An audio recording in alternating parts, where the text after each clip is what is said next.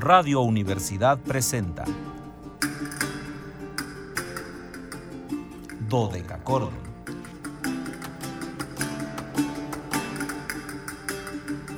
Un programa para encontrarse y reencontrarse con los autores y composiciones de la antigüedad, el medioevo, el renacimiento y el barroco.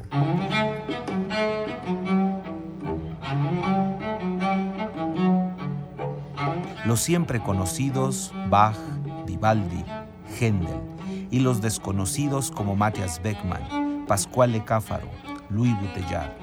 Acompáñenos en este periplo auditivo y sensorial.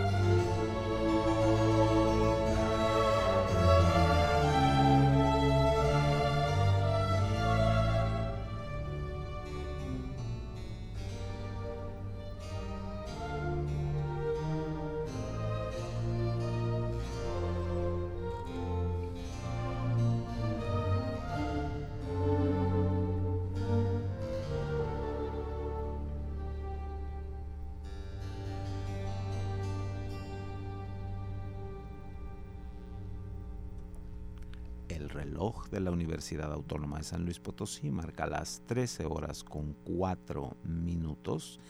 4, no, 1 de la tarde con 4 minutos. Cálidas, no.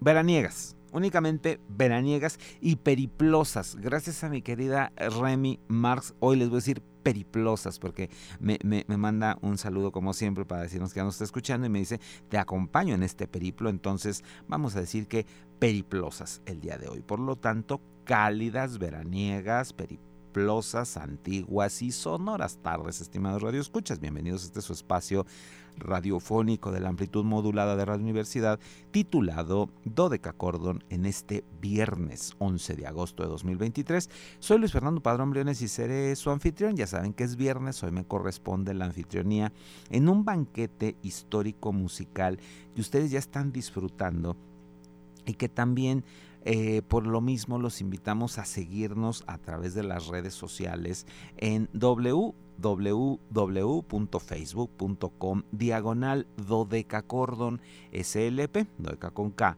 y ch dodecachordon slp con mayúsculas.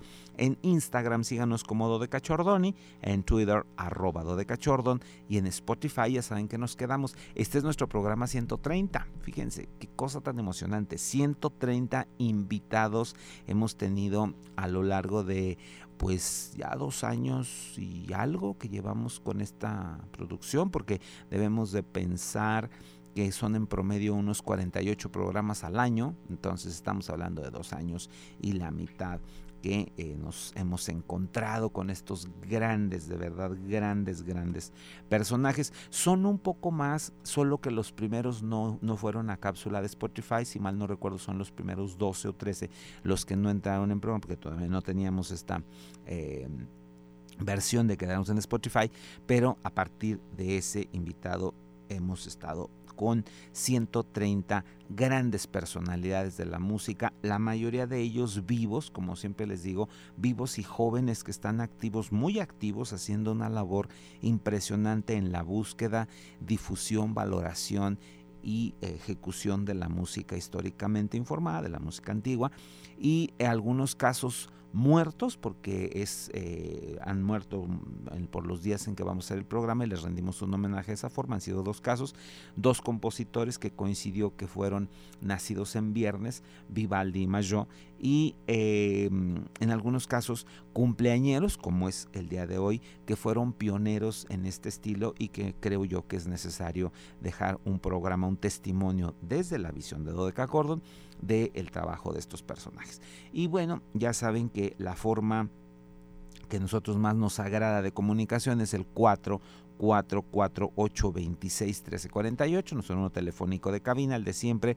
Márquenos, si les hacemos caso, aunque luego crean que no, sí, los escuchamos. Luego cuando puedo comento sus llamadas aquí al aire, así que por favor márquenos, díganos cosas feas, este, las bonitas guárdenlas ustedes en su casa, díganos cosas feas, nosotros aquí las vamos a canalizar en música, únicamente en música. Y para tal efecto, y agradezco la compañía de mi compañera acompañante de fórmula, Anabelita, que ya está aquí lista hoy viene en una actitud como multifacética, no alcanzo yo a entender, veo visos eh, renacentistas en ella, veo mucho de barroco, pero también veo algunas cosas de clasicismo, entonces no entiendo qué va a suceder musicalmente el día de hoy, pero creo que nuestro invitado va a canalizar todas esas energías de alguna forma. La licenciada Zavala en los controles técnicos, el enlace a Matehuala, pues ya saben, Luis Fernando Valle, nadie más puede hacerlo. El día que no estén enlazados en Matehuala, reclámenle a Luis Fernando, por favor. Ya quedamos que le van a aventar un par de bolillos o de pelonas de ahí de conocida mm, panadería del centro de Matehuala, que ya no decimos el nombre porque no nos manda pan,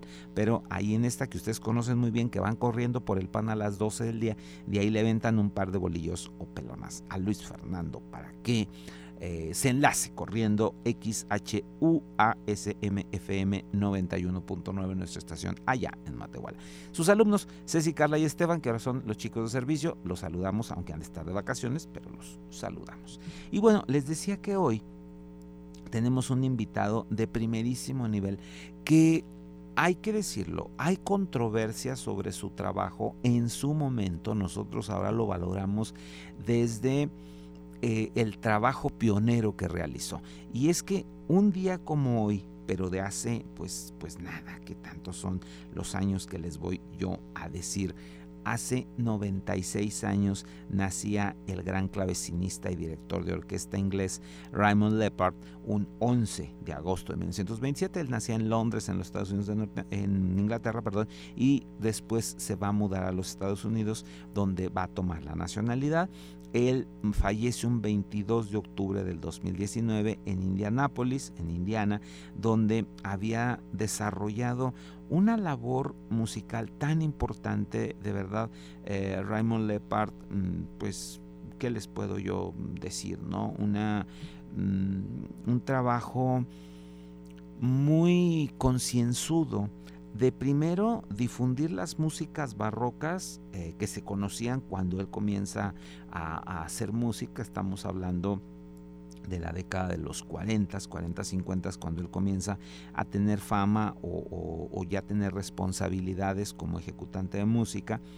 Y poco a poco va a ir apareciendo toda esta fenomenología de la que aquí ustedes me han escuchado hablar no una, sino infinidad de veces, de eh, preguntarnos cómo funciona la música. Raymond Lepard no participó en el eh, sentido de hacer música con instrumentos originales. Él se quedó trabajando siempre con fondos eh, románticos, o sea, mm, cuerda de alambre, instrumentos en afinación eh, estándar de, del romántico, y en algunos casos coqueteó con, ciertos elementos, pero eh, su, su, base, su centro de trabajo siempre fue eh, esta tradición que traíamos de hacer música. Hizo algunas cosas interesantes eh, en torno a autores ya muy conocidos, Bach, Händel, un poco de Vivaldi. creo que Raymond no fue tan cercano a Vivaldi, hizo algunas cosas por supuesto, pero no fue como lo más grande de su producción, de su primera producción y luego va a empezar a investigar a estos compositores adyacentes en ese momento, que ahora sabemos su, importancia en, el mundo de la música, y entonces él fue pionero en rescatar óperas. Fíjense, yo con Raymond Lepard tengo una eh, empatía muy, muy peculiar porque yo conocí a un compositor gracias a un LP de Raymond Lepard. Este compositor era Pier Francesco Cavalli y el disco pues no era otra más que su versión de La Calisto con la gran Janet Baker. Y mm, con el paso de los años que, yo conozco este disco cuando era un niño, niño, niño, o sea, niño, niño, no les estoy exagerando, era un niño de 6 o 7 años cuando conocí este disco, eh, lo escuché, me maravilló. Y seguí buscando música de, de Leopard, música de, de Cavalli y poco a poco vino mi profesionalización en esto de la investigación. y cuando me dio esta fiebre por hacer homenajes, homenajes redondos por 200, 300, 400, 500, 600 años, eh, viene el aniversario de Pier Francesco Cavalli, viene el cuarto centenario de su nacimiento, año 2004, hace 19 años de esto que les estoy platicando, y entonces aparece eh, alguien que ya éramos amigos, eh, cercanos, habíamos encontrado una, mm, un punto de convergencia en la ópera, porque él es un operófilo tremendo, que es eh, mi gran amigo Arturo Rebolledo, que espero que hoy nos esté escuchando, porque pues es un programa en el que también él toma parte importante. Y entonces en estas loqueras que les digo que se me ocurrían, eh, coordinaba yo en esa época el Festival de Música Antigua y Barroca. Teníamos un espacio que se llamaba el personaje del año y el personaje de ese año iba a ser precisamente Pier Francesco Cavalli. Del año siguiente, estamos hablando de un año previo, 2003, estábamos planeando ya desde mediados de 2003 y vino una aventura de buscar la música de Cavalli. No es como ahora que ingresa uno a un servidor de música muy conocido para los eh, que andamos en este asunto de sonar, eh, que se llama IMSLP, y ahí van a estar las partituras o van a estar las fotografías de los originales, etcétera, etcétera. Entonces había que recurrir a correos, correos, correos, correos físicos, no crean que correos electrónicos. Luego ya un poco correos electrónicos, si es que ese lugar te contestaba y te decía, pues también puede usar el correo electrónico. Entonces era un poco más, más vital. Eh, conseguimos la música, hicimos el homenaje a, a, Cavalli. Eh, Arturo dirigió, coordinó toda la cuestión operística, etcétera, ¿no? Y pues esta figura de Raymond Lepar fue la que generó eso. Entonces yo, yo, sentía una deuda con Raymond Lepar que creo que hoy estoy saldando un poco de que me haya eh, hecho conocer a Cavalli, de que me haya llevado a hacer este sueño, que fue un sueño muy, muy, muy loco, como todos los sueños, pero que dio frutos maravillosos. Entonces hoy Dodeca Cordon le rinde cumplido y, formal homenaje a Raymond Lepard a 96 años de su nacimiento. Dejamos este programa guardado para la posteridad, que yo espero que alguien lo escuche en el centenario de Raymond, eh, dentro de tres o cuatro años. Y eh, pues a lo mejor ya no estamos, a lo mejor ya no estamos al aire, a lo mejor ya no estamos en físico, pero habremos dejado este testimonio de qué visión teníamos en San Luis Potosí al trabajo de Raymond Lepard. Abrimos con un poco de música que fue de Gordon Z597 Rondo Minué de em, eh, Henry Purcell. Eh, este es un disco muy curioso que hicieron. Eh, el disco se titula Baroque Favorites Features in the Columbia Pictures, Howard Winning Film, Dusty Hoffman, Kramer contra Kramer, Mal Strip, Jen Alexander, eh, Justin Henry. Es música que eh, utilizó en estas películas, algunas muy famosas, sobre todo Kramer contra Kramer, y ahí Raymond Lepard tenía culpa de la música y entonces por eso abrimos con ello. Y vamos ahora a un poco más de música porque es muy importante que ustedes escuchen al maestro y vamos a ir precisamente a, esta obra que les decía yo que provocó tantas cosas en mí y es eh, un fragmento de La Calisto de Pierfrancesco Cavalli, Janet Baker, James Bauman, Ileana Kotrubash, eh, Henry Quenot, la Glendenburg Festival Opera Chorus, la London Philharmonic Orchestra, Raymond Lepar en la dirección y además en el arreglo de, esta, eh, de este material. Luego les digo por qué un arreglo. vamos a escuchar el área Lucidísima Face de el acto segundo de La Calisto de Cavalli.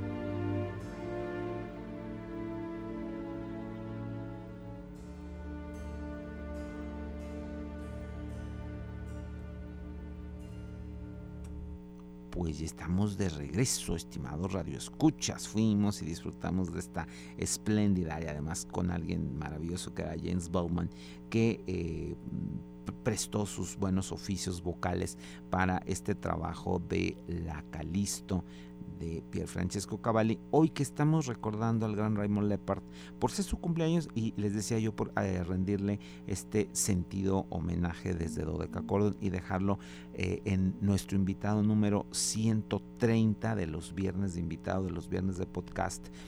Y bueno, pues Em, les quiero contar más cosas de Raymond, pero quiero que escuchen algo de música y para eficientar los tiempos vamos a ir a nuestro siguiente fondo que nos va a llevar al corte musical. Vamos a escuchar algunas partes de la música para los reales fuegos de artificio de Geoffrey Händel. Muchos consideran que es la mejor grabación de, esta obra. Por supuesto, aquí Raymond Lepard está acompañado por The English Baroque Orchestra y vamos a abrir con la obertura, La Burré y La Paz creo que son los números que nos va a alcanzar a escuchar de esta música para los reales fuegos de artificio de Geoffrey Händel, Raymond Leppard en la dirección.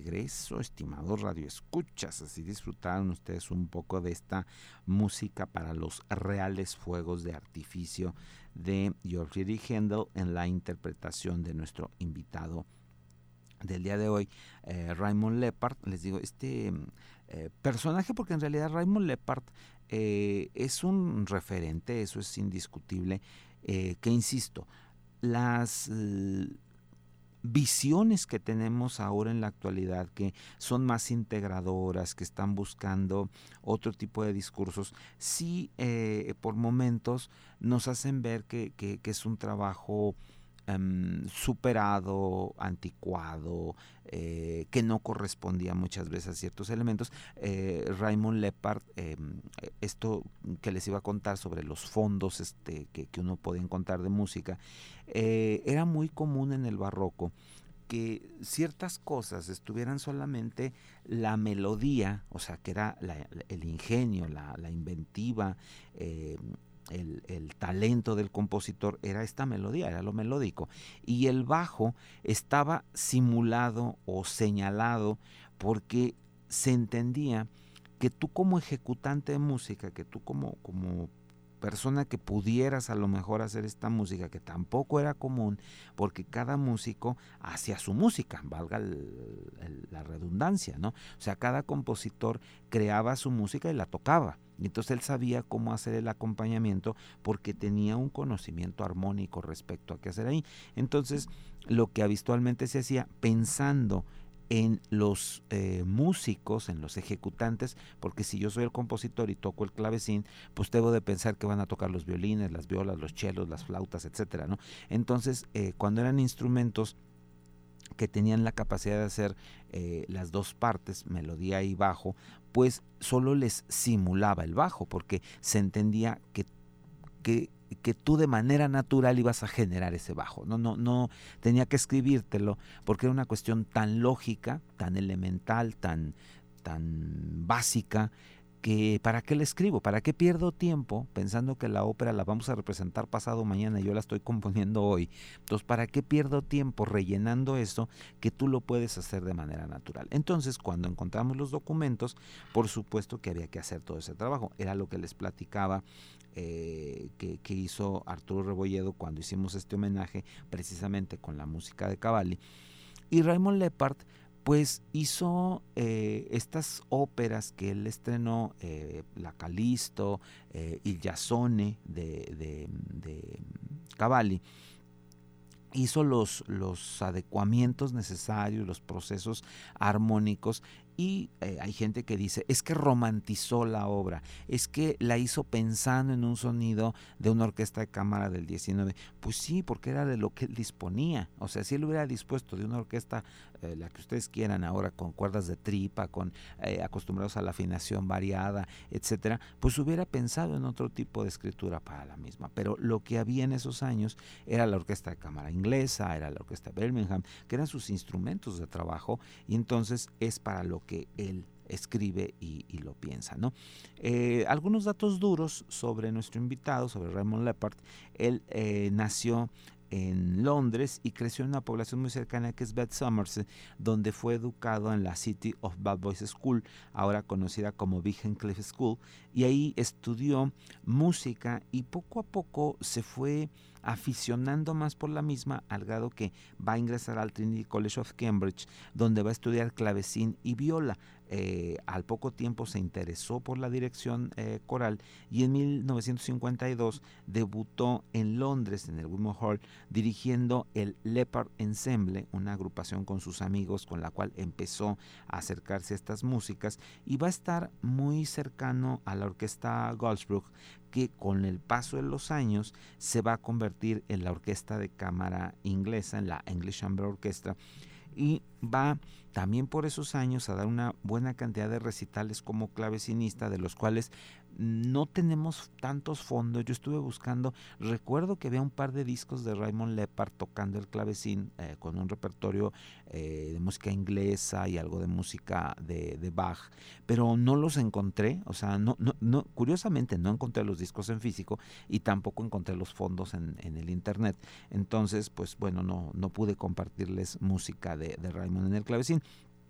Eh, pronto se va a asociar al Trinity College, donde va a ser maestro de música de 1958 a 68 y se va a retirar como director de música en este año que le citaba. El interés por la música antigua lo va a llevar a trabajar en todos estos materiales y en 1962 hizo su primera gran aportación a la música antigua, que fue la encoronación edipopea de Claudio Monteverdi para una producción del Festival de Glandenburg y posteriormente va a editar las otras dos obras de Monteverdi, El Orfeo y El Retorno de Ulises en Patria, y eh, óperas, como ya les he dicho desde el principio, de Francesco Cavalli y de Rameau, además de este, algunas otras piezas eh, no necesariamente operísticas. En 1963 lo comisionaron para escribir la banda sonora de eh, una película que fue muy conocida, Lord of the Flies, El Señor de las Moscas, una película de 1963 que fue un éxito de Peter Brook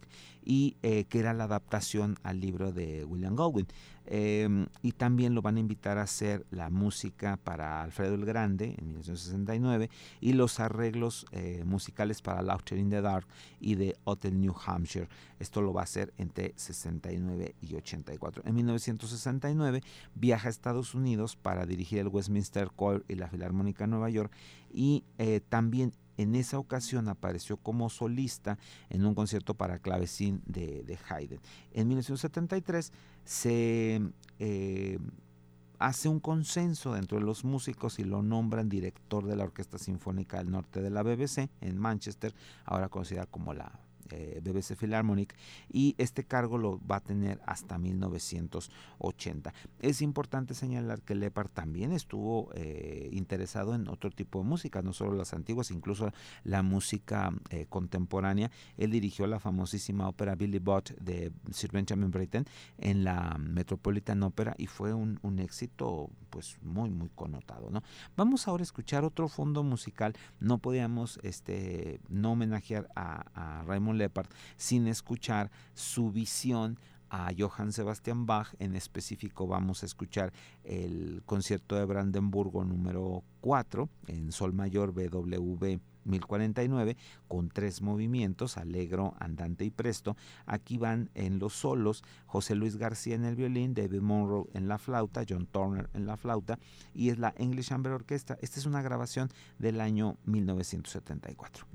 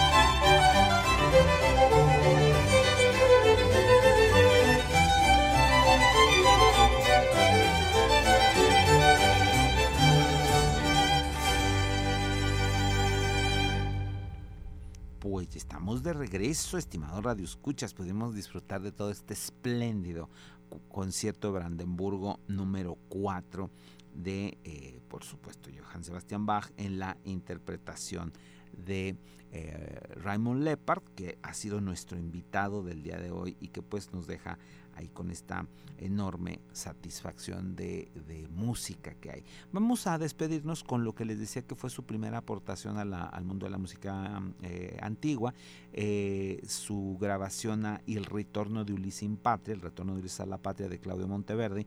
Aquí participaron Frederica von Stad, eh, Richard Stilwell, Patty Power, Anne Murray, la del Chorus, la London Philharmonic Orchestra y por supuesto Raymond Lepard en la dirección. Vamos a escuchar el prólogo de esta obra, eh, un fragmento, con eso nos vamos a despedir de ustedes. Vuelvo a agradecerle a Anabelita su compañía y apoyo. Yo soy Luis Fernando Padrón Briones, les agradezco el favor de su atención, los espero el lunes en una emisión más de Dodeca Cordon para encontrarnos con una eminencia, 345 años del nacimiento de William Croft.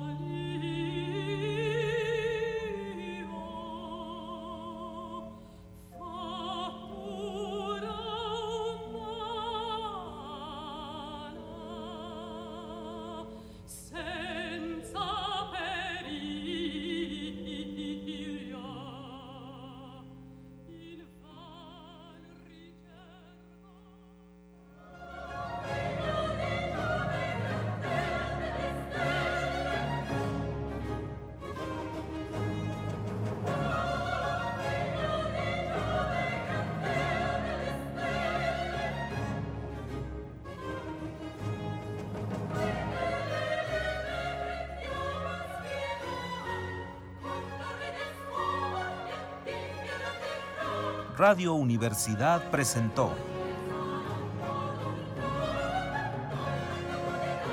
Dodecacordo.